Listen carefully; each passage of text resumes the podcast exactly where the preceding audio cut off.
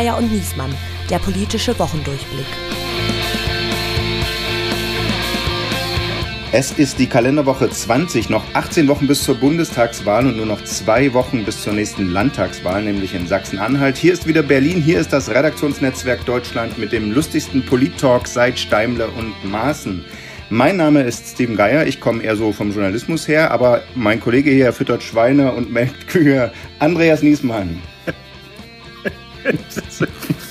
nee, das stimmt gar nicht. Nein. Also er ist weder Doktor noch Völkerrechtler, sondern ganz korrekter Kollege. Ganz genau. Und ich freue mich sehr, hier zu sein. Und wir haben eine Gesprächspartnerin eingeladen, die eine der prägenden Stimmen des RBB Inforadio ist. Sie steht deutlich früher auf als Steven und wahrscheinlich auch als ich, denn sie moderiert die Morgensendung, was ja im Radio die Primetime ist. Vorher war sie sieben Jahre lang politische Korrespondentin im ARD Hauptstadtstudio. Da habe ich sie kennen und schätzen gelernt. Und davor war sie Frankreich-Korrespondentin im ARD-Studio in Paris. Wir freuen uns, dass sie da ist. Eine wunderbare Kollegin Angela Ulrich. Herzlich willkommen. Wow, danke. Herzlich willkommen. Ja, ich freue mich bei euch zu sein. Vielen Dank. Und zu dritt reden wir über die folgenden Themen. Rette sich wer kann. Franziska Giffey versucht den Rücktritt als Karriereschritt. Wenn ich im Land unterwegs bin, dann sagen mir die Leute, wissen was, Frau Giffey, das finden wir gut, dass Sie das so machen. Weil wir verstehen endlich mal, was da passiert. An Ihren Worten sollt ihr sie erkennen, die ersten Kanzlerkandidaten Kreuzverhöre mit Laschet, Scholz und Baerbock. Ich glaube, dass wichtig ist, dass man aus Dingen, die nicht funktionieren, auch lernt, in Zukunft besser zu machen. Aber ich verstehe nicht, warum man, wenn man Bundeskanzler werden will, so offen sagt, ich halte mich nicht mehr an das, was die Vorgängerregierungen im Bündnis zugesagt haben und Bibi und Palästina. Äh, wir lassen uns die Innenpolitik und das Feeling hinter dem Nahostkonflikt erklären mit einem Special Guest, den wir ein bisschen später zuschalten, Antonia Yamin, die Europakorrespondentin des israelischen Rundfunks und Fernsehens. Es gibt schon Orte in Deutschland, wo heute Juden Angst haben müssen, auf Hebräisch zu sprechen. Und das finde ich schrecklich, weil, weil ich Deutschland liebe. Und wir starten mit dem Aufreger der Woche. Aufreger der Woche. Franziska Giffey, die bisherige Ministerin für Familie, Frauen, Senioren und den Rest habe ich vergessen, ist von ihrem Amt zurückgetreten. Grund ist der Ärger, sind die Vorwürfe über ihre Doktorarbeit, die unter Plagiatsverdacht steht. Angela, hat dich der Schritt überrascht jetzt zu diesem Zeitpunkt?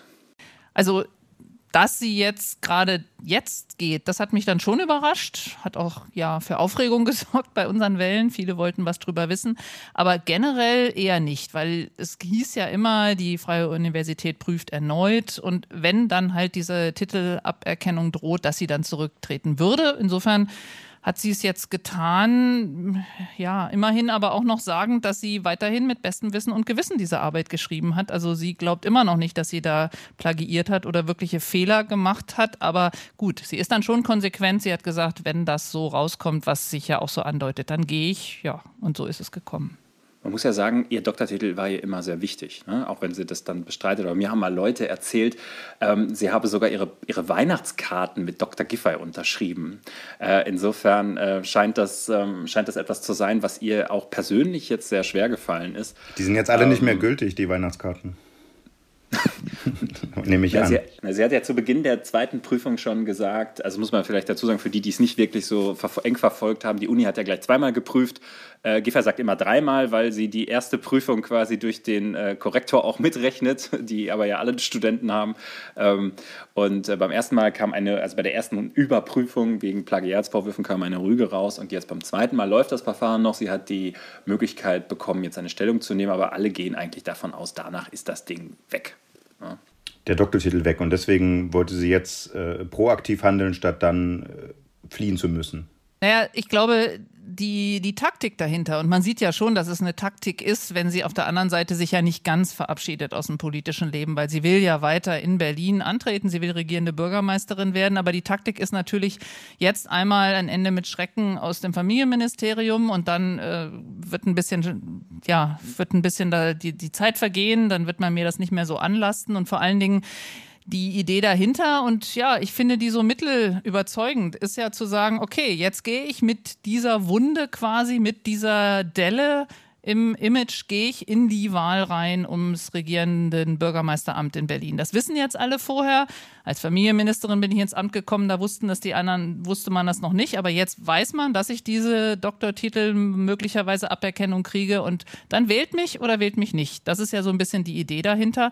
Ich kann das nachvollziehen, aber auf der anderen Seite muss man auch sagen, so ein bisschen, ja, so ein bisschen verwunderlich ist es jetzt doch, denn die Idee oder die, die Kritik zu sagen, also nicht mehr gut genug als Bundesfamilienministerin, aber in Berlin, da soll es als Regierende noch gehen, quasi Resterampe für angeschlagene Politiker, wie die AfD, die Berliner AfD zumindest geätzt hat, ist natürlich eine Riesenvorlage, jetzt sie dafür anzugreifen. Ich, ich glaube ähm, ehrlicherweise, dass wir hier nicht mehr über so viel Strategie und Taktik äh, reden, sondern ich glaube, es ist einfach, die Hütte brennt und die Not ist riesengroß. Also ähm, das ist der letzte, das ist eigentlich äh, Franziska Giffey's letzte Bullet, muss man mal ehrlich sagen. Sie hat gesagt, ähm, als das beim ersten Prüfungsverfahren, wenn der Titel ihr aberkannt wird, tritt sie als Familienministerin zurück.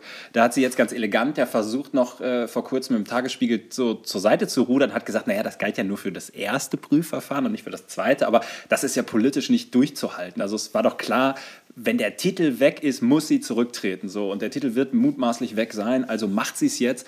Na gut, und was hat sie noch? Sie hat den Strohhalm Berlin. That's it. Danach ist, wie würde Schäuble sagen, danach ist over. Ja, genau. Und Berlin hat aber auch nur den Strohhalm Giffey. Insofern passen da zwei Strohhalme mhm. zueinander, die sich quasi so im Wind wiegen und doch aneinander klammern. Ob das aufgeht, vielleicht ist es ja beides. Der Strohhalm ist zu windig und auf der anderen Seite ist zu viel grünen Wind. Aber das werden wir mal abwarten, ob es am Ende der grünen Aufwind ist oder der Strohhalm, die Delle im, im Parkett quasi oder ob sie es doch noch schafft. Ich meine, weil wenn in Neukölln interessiert keinen Menschen Doktortitel, das ist wiederum auch wieder richtig. Und sie ist, das finde ich die Tragik, die, das muss ich echt sagen, ich finde das die Tragik bei dieser Partei. Da hat die SPD mal jemanden, der wirklich nah an den Menschen ist und dann, dann so. Aber gut, so mhm. ist es. Zur Berliner SPD kann man vielleicht noch einen Satz sagen. Ähm, das ist tatsächlich so, die Partei hat sich ihr ausgeliefert. Ne? Also die Berliner SPD ist sowieso eigentlich ja am Ende, also personell, organisatorisch, politisch in vieler vielerlei Hinsicht. Giffer ist die letzte Chance, Angela hat das ja schön gesagt mit dem Strohhalm. Und ähm, es ist so ein bisschen, ja, bei einer Geiselnahme würde man sagen, Stockholm-Syndrom. Ja? Also da, äh, da hat man sich eh ausgeliefert und sagt jetzt Augen zu und durch. Ähm, auch wenn die Genossen natürlich wissen, dass das im Wahlkampf jetzt irgendwie kein Spaß wird. Damit ist das entscheidende Stichwort gefallen, nämlich Wahlkampf. Und wir schauen darauf, was sich diese Woche getan hat in unserer neuen Rubrik Kanzlerwettrennen. Angela, zum ersten Mal sind die KanzlerkandidatInnen von Grünen und SPD live aufeinander getroffen, nämlich beim RBB in einem Duell, das du moderiert hast. Äh, Scholz gegen Baerbock. Was ist dein Gesamteindruck? Wie fies und wie tief unter der Gürtellinie wird der Wahlkampf dieses Jahr noch? Hm. Also äh, zumindest von den beiden nicht. Und das war auch explizit ging das nochmal. Das hat auch Olaf Scholz nochmal deutlich gesagt. Also auf unserem Podium, man muss ja nochmal sagen, das war eine Gemeinschaftsveranstaltung Polit Talk aus der Hauptstadt von Inforadio vom RBB, dazu noch der Süddeutschen Zeitung und auch der Bertelsmann Stiftung. Also auf diesem Podium, wo zum ersten Mal die Kanzlerkandidaten Baerbock und Scholz aufeinander getroffen sind, da haben sie schon klar gemacht, nein, nein, unter der Gürtellinie auf gar keinen Fall. Den Wahlkampf, so wollen wir ihn nicht ausfechten befechten, denn es hatte ja am Wochenende Angriffe auf Annalena Baerbock gegeben unter dem Hashtag Studieren wie Baerbock. Ihr Abschluss Völkerrecht in London ist von vielen angezweifelt worden, stimmt allerdings nicht, ist völlig in Ordnung gelaufen, aber das ging natürlich hoch her. Und da muss man sagen, da hat Olaf Scholz ganz klar gesagt, das findet er unmöglich, wie man so Annalena Baerbock angreifen könnte, hat sie also verteidigt. Und das zeigt natürlich schon, dass beide einen fairen Wahlkampf wollen. Die Grünen haben ja auch eine Art Ehrenkodex verabschiedet und klar macht da die SPD auch auf jeden Fall mit. Aber mein Eindruck war tatsächlich, dass gerade in eurer Runde man äh, ahnen konnte, wann es für Baerbock noch eng werden kann. Sie hat ja dieses Image sehr gut eingearbeitet, kennt sich in Details aus und so war es aber überhaupt nicht. Also nicht, nicht immer. Der Scholz hatte viele Details besser drauf, als sie über den Emissionshandel gesprochen haben. Und er kann sich natürlich auch jederzeit ähm, aufs Glatteis führen, indem er sagt, okay, hat er bei euch ja gemacht, ihr redet von äh, klimaschädliche Subventionen abbauen. Ja, ja, dann sag doch den Leuten, dass du, dass du die Pendlerpauschale streichen willst. Mal gucken, wie sie sich dann noch finden. Und da wirkte sie unsouverän. Also da, da war sie nicht drauf gefasst. Und das wird jetzt ja viel mehr kommen. Also, dass die Grünen Farbe bekennen müssen, was sie wirklich machen wollen. Klar, und das ist natürlich auch die Gefahr. Also das Risiko ist, äh, man hat ja zum Teil immer gesagt, gut, dass es nicht Habeck geworden ist, der die Nummer eins bei den Grünen ist, der ist noch risikoreicher als die eigentlich faktensichere Baerbock. Aber natürlich äh, sind das wahnsinnig viele Dinge, die da auf sie einstürmen, plus die persönlichen Angriffe. Und da kann immer sowas kommen, was nochmal das ganze Spiel umdreht. Auf der anderen Seite äh, geht es mir auch so, manchmal werden dann auch die Angriffe verkürzt. Diese Nummer, Baerbock hätte jetzt oder wolle Kurzstreckenflüge verbieten, ist so auch nicht ganz korrekt, sondern sie sagt, wir wollen nur den Preis, den das Ganze fordert, deutlich machen, dass man halt nicht wahnsinnig subventioniert, sondern sieht, wie teuer so ein Kurzstreckenflug dann am Ende auch ist. Und das wird dann dazu führen, dass das keiner mehr tut. Aber gut, ähm, völlig richtig sehe ich auch so, dass das Ganze noch ziemlich heikel auch für sie werden kann. Wer hat Laschet bei Pro7 gesehen? Äh, das ist ja nämlich äh, zufällig in der gleichen Woche äh, gewesen. Ähm, und auch da hatte ich den Eindruck, sagt, sagt mir, was ihr denkt, so wahnsinnig souverän wirkt Laschet als Kanzlerkandidat auch nicht, oder? Nee, also souverän ist er nicht. Ähm, Wobei er hat, ich finde, er hat so eine gewisse Dickfälligkeit schon. Also er erinnert, was das angeht, irgendwie an den späten Helmut Kohl, obwohl sie ansonsten wenig irgendwie physiognomisch gemeinsam haben. Aber irgendwie äh, setzt er sich da so hin und ist irgendwie zufrieden mit sich selbst. Und ähm, aber man fragt sich ein bisschen, was will der Mann eigentlich? Also warum will er eigentlich ins Kanzleramt? Also außer, dass er da irgendwie rein will. Das ist äh, okay, das haben wir verstanden. Aber ansonsten ähm, ja, so ganz, also so Esprit äh, äh, oder Überzeugung sehen wir da noch nicht. Da finde ich Olaf Scholz, da hat Olaf Scholz, finde ich, inzwischen eine bessere Erzählung, wo er auch mit dem Land hin will, was er vorhat. Ich finde es auch inzwischen echt empörend, äh, wie die Union mit ihrem Wahlprogramm umgeht, also mit ihrem nicht-existenten. Und also, dass sie wirklich, also sich noch was darauf einbilden, dass sie ja das immer so kurzfristig haben, was ja schon eigentlich zeigt, dass sie eigentlich inhaltlich ja nichts wollen, ähm, finde ich schon auch bemerkenswert. Also mir ging es so ähnlich wie dir. Ich habe mir das dann nachgeguckt. Der Laschet war ja bei Pro7 gleichzeitig mit unseren beiden Kandidaten. Das war ja eigentlich ganz spannend.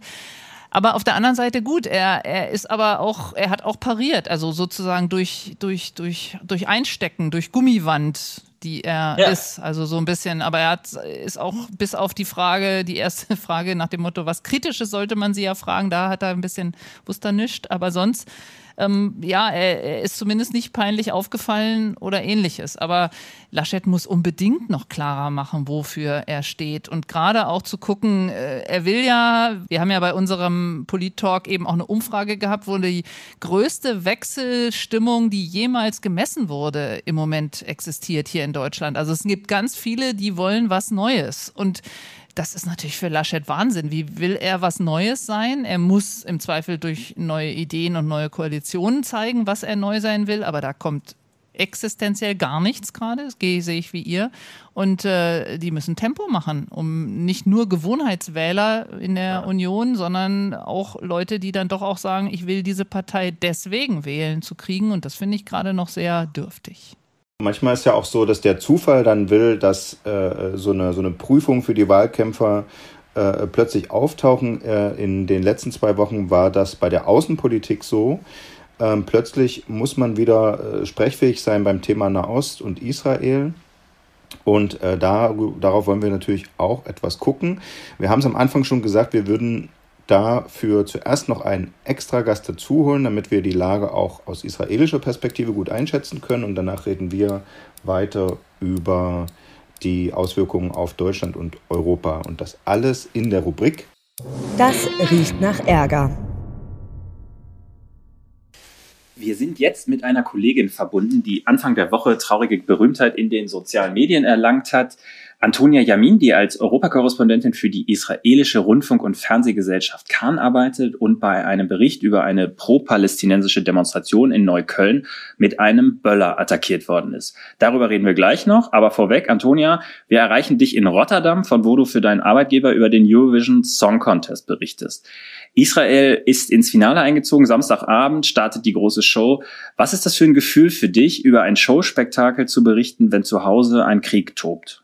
Ja, das ist natürlich ein bisschen komisch. Ähm, wir zeigen ja auch auf Cannes äh, den Eurovision, also wir sind auch der Kanal, wo es zeigt. Also eigentlich, wenn es normale Zeiten wäre, wäre es jetzt eine Woche lang von, von, von Berichterstattung und wir werden, wir würden alles so richtig fröhlich machen und alles, aber das ist natürlich sehr komisch vor der Kamera zu stehen. Ähm, in Israel wird jetzt 24-7 nur Nachrichten gezeigt, ähm, Raketen, Leute, wo sterben und dann komme ich vor der Kamera und muss irgendwie zwischen das Ganze auch über, über den Eurovision berichten.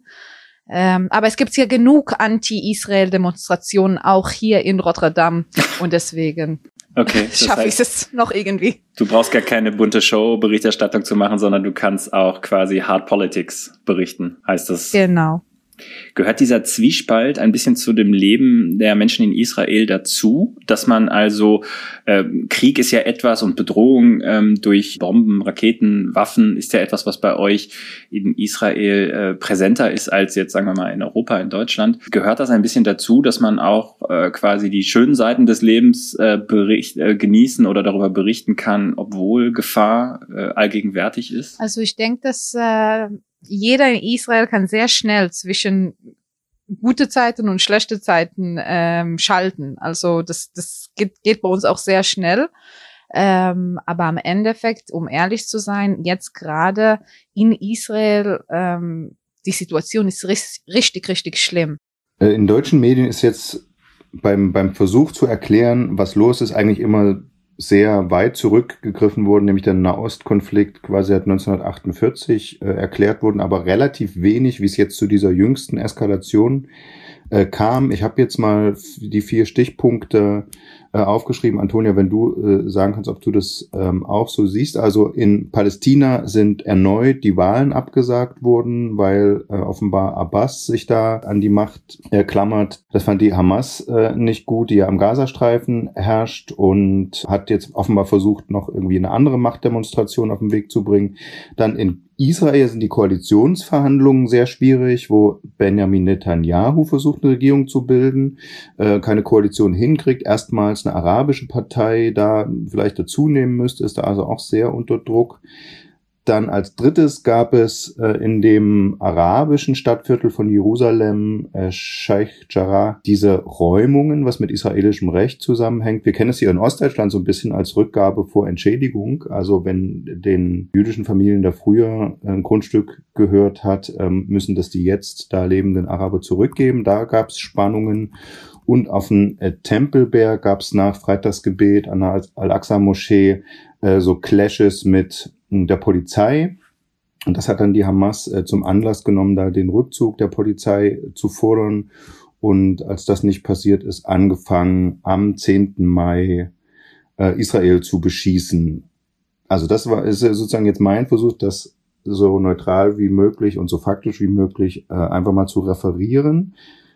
Für die westliche Welt war es ja so, der Konflikt schien eigentlich eingefroren, also nicht gelöst, aber ohne militärische Eskalation. Äh, und wir sind eigentlich sehr überrascht gewesen, dass es jetzt wieder so äh, gewalttätig geworden ist, so schnell. Äh, Antonia, wann war denn für dich der Zeitpunkt, wo du gemerkt hast, dass es mehr als die üblichen Spannungen und da beginnt gerade ein neuer Krieg? Ich habe verstanden, dass es jetzt wirklich eskaliert, ähm, als Hamas angefangen hat, Jerusalem mit Raketen zu beschießen, habe ich mir gedacht, okay, das, das, das ist schon nicht mehr gut. Aber als, als die ersten Raketen ähm, auf Tel Aviv geschossen wurden, habe ich verstanden, dass, okay, wir, wir sind jetzt wieder vor einem Krieg, weil Hamas hat das alles ähm, ausgenutzt, was, was, was Sie auch erwähnt haben, den, den Konflikt mit äh, Sheikh Jarrah, ähm, der Ramadan mit dem Tempelberg und die Clashes und alles. Und Hamas wollte sich zeigen als Beschützer Jerusalem und wie du auch gesagt hast, ähm, gegen die Fatah äh, und gegen äh, Mahmoud Abbas zeigen, ja, ihr macht ja nichts, wir machen was und wir schießen jetzt Raketen auf Tel Aviv. Das Problem ist, dass die Welt weiß es vielleicht nicht, aber wenn Hamas sich entscheidet, auf Tel Aviv in paar Minuten und dann die ganze Nacht über 1000 Raketen zu schicken, kann Israel nicht, nicht reagieren. Also Hamas hat da bewusst eine Entscheidung genommen, Tel Aviv zu beschießen. Es ist leider so, dass wenn man Tel Aviv beschießt, das ist anders, als wenn man nur den Süden von Israel mit Raketen beschießt. Hamas hat sich dann auch bewusst entschieden, dass es leider auch Opfer im Gazastreifen geben wird. Jetzt wird der Nahostkonflikt in Deutschland ja sehr aufmerksam verfolgt und mit sehr großen Emotionen diskutiert. Bundesregierung hat sich sehr, sehr klar an die Seite Israels gestellt. Gleichzeitig haben wir hier äh, pro-palästinensische Demonstrationen und da gibt es antisemitische Parolen, die gegrölt werden. Es gibt Attacken auf Synagogen. Was oder kommt überhaupt etwas davon, von dem, was wir hier in Deutschland dann erleben, in Israel an? Oder interessiert es die Leute eigentlich gerade gar nicht, weil sie äh, so ähm, ja, mit der Situation zu, äh, zu Hause, mit ihrem alltäglichen äh, mit der alltäglichen Bedrohung zu kämpfen haben? Äh, nein, die haben ja, die israelische Bevölkerung haben ja äh, mich als Europakorrespondentin und ich sitze ja auch äh, meistens in Deutschland und deswegen, ich habe die ganzen letzten Tage Berichterstattung geleistet über die Situation. Natürlich habe ich auch über die Demonstrationen äh, nicht, nicht nur in Deutschland, sondern in ganz Europa ähm, gegen Israel berichtet. Ähm, wir sehen auch, dass diese Demonstrationen ähm, gewalttätig sind. Allerdings wirklich nicht nur in Deutschland, sondern in der ganzen Welt. Es gibt Demonstrationen, in, dem, in denen man Juden auch attackiert, so wie zum Beispiel äh, in, in Amerika ist das passiert, in, in Los Angeles äh, erst gestern und in New York äh, Anfang, Anfang der Woche. Äh, und ja, äh, auch in der Demonstration in Neukölln am Samstag wurde ich ja auch attackiert, weil ich Hebräisch gesprochen habe. Genau, du hast ein Interview gegeben dem deutschen Fernsehsender RTL und äh, dabei ist ein Böller auf dich oder auf dich und das Team geworfen worden, ne? Mhm, ja, das war ein gezielter Boller. Wie typisch ist denn äh, diese, diese Situation jetzt? Also wie, wie sicher fühlst du dich grundsätzlich äh, in Berlin und in, in Deutschland, wenn du, sagen wir mal, wenn du als Israeli oder als Jüdin zu erkennen bist? Also ähm, Deutsch, Deutschland ist ja eigentlich, ist ja auch meine Heimat. Ich meine, ich bin in Deutschland geboren, in Mannheim. Ähm, ich bin selber halb deutsch, meine Mutter ist deutsch und ich bin in Israel aufgewachsen. Also ich sehe mich selber als halb Deutsche und halb Israelin. Das war schon immer so. Ich liebe Deutschland. Ich sehe Deutschland auch als mein Land, nicht nur Israel. Ähm, und grundsätzlich fühle ich mich in Deutschland und in Berlin sicher. Ähm, allerdings kann man mich nicht sehr schnell als Judin oder als Israelin erkennen. Ich bin keine religiöse Person, also ich gehe nicht mit Perücke oder ich gehe auch nicht mit einem mit einer Kette vom Davidstern oder sowas. Ähm, ich tu mein, mein Kind nicht zu einer jüdische Kita oder jüdische äh, Schule schicken. Ähm, also man kann uns nicht sehr schnell auf der Straße erkennen als Juden. Ähm, aber äh, wenn Sie mich fragen, wenn ich jetzt äh, Samstagmorgen einfach mal äh, mit meiner Tochter und mit meinem Mann in Neukölln spazieren werde, das mache ich nicht. Also es gibt schon Orte in Deutschland, äh, wo heute Juden Angst haben müssen, auf Hebräisch zu sprechen. Und das finde ich schrecklich, weil weil ich Deutschland liebe und ich denke nicht, dass es so sein sollte. Da sind wir uns einig. Wir bedanken uns ganz herzlich, Antonia Jamin, dass du dir die Zeit genommen hast, über deine Erlebnisse mit uns zu reden. Wir hoffen, dass du deinem Job treu bleibst, äh, trotz aller Einschränkungen oder Bedrohungen und, und wünschen dir jetzt erstmal viel Spaß, auch beim Finale in Rotterdam. Vielleicht kommt man da dann zumindest kurzzeitig auch mal auf andere Gedanken. Ganz lieben Dank dir und viele Grüße. Danke, danke schön. Angela, du warst für die ARD auch äh, Frankreich-Korrespondentin in Paris und ich glaube auch zu der Zeit, als es die Krawalle in den Banlieues gab, wo ja auch viele migrantischstämmige äh, Jugendliche, viele muslimische Jugendliche ähm, ja, randaliert haben. Und da hieß es auch aus, auch aus Frust und äh, Perspektivlosigkeit heraus. Ist das mit dem, was Antonia gerade erzählt hat, äh, dass sie in Neukölln Angst haben muss äh, vor muslimischen Jugendlichen. Ist das vergleichbar? Nein, glaube ich immer noch nicht, weil in Frankreich habe ich das noch, noch deutlicher und auch noch härter erlebt. Frankreich, muss man aber dazu wissen, hat ja auch in beiden Richtungen die größten äh, Gemeinden, Bewohner. Also es gibt die größte muslimische Bevölkerungsgruppe in Frankreich, wenn man in, für Europa spricht, und es gibt ähm, auch die größte jüdische Gruppe Gemeinde da. Also da war schon in einer Zeit, wo das bei uns meiner Meinung nach noch nicht so hart war. Also ich spreche jetzt von den Jahren 2005, 2010, da waren ja diese ersten Banlieue-Krawalle und da war das schon sehr, sehr viel deutlicher. Ich weiß noch, dass auch damals mal eine Gruppe aus Neukölln in die Banlieue kam, um auch so ein bisschen zu gucken, wie sind da die, also wie wohnt man da, wie abgeschieden ist man da, was kann vielleicht auch Neukölln lernen oder abgeben für, für die Banlieue rund um Paris. Und da wirkte das, wie wir hier in Deutschland sind, schon noch sehr, sehr viel fröhlicher, gemäßigter als in Frankreich. Also dort viel drastischer. Aber das hat sich natürlich jetzt inzwischen auch geändert mit vielem. Also auch mit bei uns einer AfD, die damals auch noch nicht zu sehen war, die in den Bundestag gegangen ist mit Corona-Protesten, mit so viel mehr auch Polarisierung, Spaltung innerhalb der Gesellschaft, mit härteren Debatten.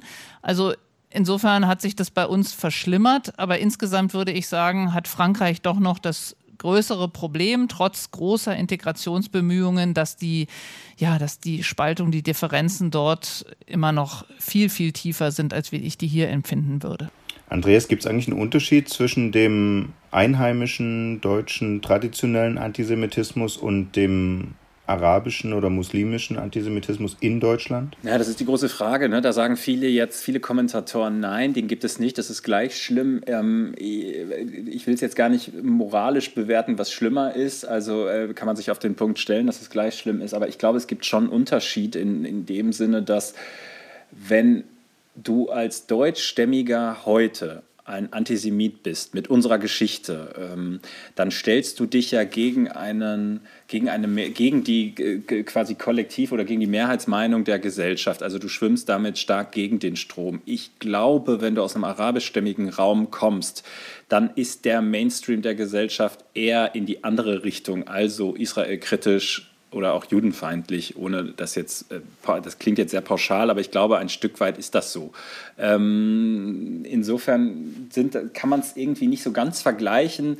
Ähm, aber klar, wenn du, ähm, wenn du dann äh, als jüdischer Mensch, äh, als Jude in Deutschland attackiert oder wo auch immer in Europa äh, auf der Welt attackiert wirst, dann ist es dir natürlich am Ende wahrscheinlich egal, aus, welchem, aus welchen Motiven das geschieht, dann, ähm, weil das Ergebnis ist für dich halt das gleiche. Hm. Aber für die Prävention macht es einen Unterschied, oder Angela? Ja, möglicherweise, wobei ich da ziemlich schlimm finde, dass wir da, mein Eindruck zumindest war, geht auch schon wieder in Richtung äh, Giffey's Ressort, dass Demokratieförderung und Rechtsradikalismusbekämpfung und eben auch äh, überschwappend äh, Antisemitismusbekämpfung da immer noch die Bemühungen in den Kinderschuhen sind bei uns, ist mein Eindruck. Ich habe hier gerade allerdings auch was Schönes gelesen, dass sich jetzt jüdisch-muslimische Bündnisse melden und sagen, wir dürfen nicht hinnehmen, dass der Nahostkonflikt eben unser Zusammenleben hier beeinträchtigt und da äh, diese Arbeit hier in Deutschland kaputt macht, die wir ja eigentlich schon auch gemacht haben. Das finde ich dann wieder,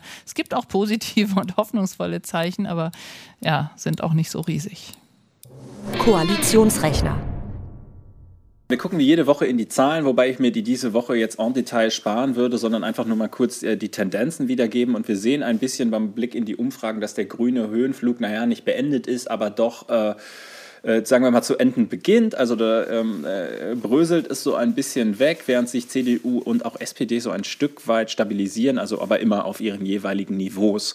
Äh, also man kann, äh, man kann sagen, ähm, dass so ein, ein, ein wenig äh, die Kritik auch an den Grünen und der Gegenwind, den sie jetzt erlebt haben in den letzten äh, Wochen, Tagen, ähm, sich da niederschlägt oder da ein bisschen in den Umfragen äh, die Luft rauslässt, ist zumindest mein Gefühl. Und wir hatten ja diese Woche auch noch eine äh, interessante interessante Meldung, dass Annalena Baerbock als Grünen-Chefin, ähm, äh, ich glaube, 25.000 Euro und ein paar zerquetschte äh, Nebeneinkünfte nachmelden musste an den Bundestag, hatte sie vergessen. Jetzt hat sie Glück gehabt, das Geld kam nicht von irgendeiner schmierigen Lobbybude, sondern von ihrer Partei.